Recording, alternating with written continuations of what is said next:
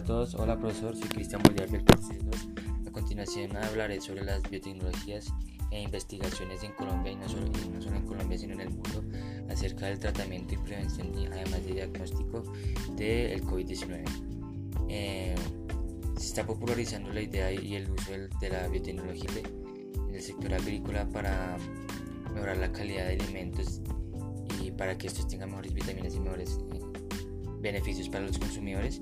Claro está, aunque esto puede tener eh, una desventaja en el consumidor que pueden llegar a ser un poco más caros y elevados los, los productos.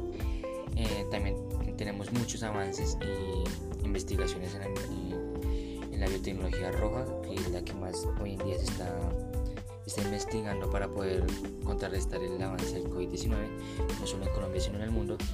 Eh, ya que esta la, la biotecnología roja se dedica a mantener la salud, medicina y el diagnóstico de nuevas enfermedades o nuevas patologías.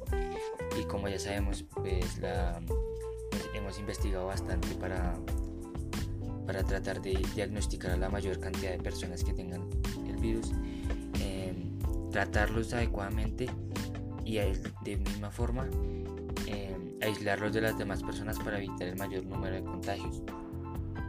Todo esto basados en los, los nuevos diagnósticos que la Organización Mundial de la Salud ha dado como pertinentes.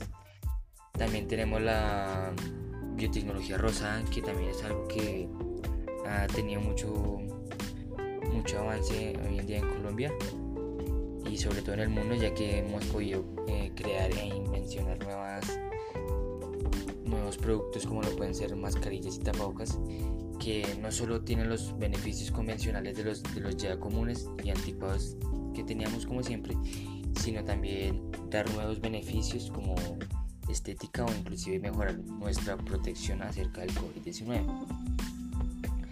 Eh, también tenemos biotecnología amarilla muy avanzada eh, y que hoy en día se está perfeccionando para tener los alimentos, como ya dije, para que de esta forma tengamos, eh, aumentemos nuestras defensas y si llegásemos a tener el, virus eh, no nos llegase a afectar tanto, ¿no? espero que les hayan entendido y gustado esta explicación. Soy Cristian Bolívar, muchas gracias y hasta luego.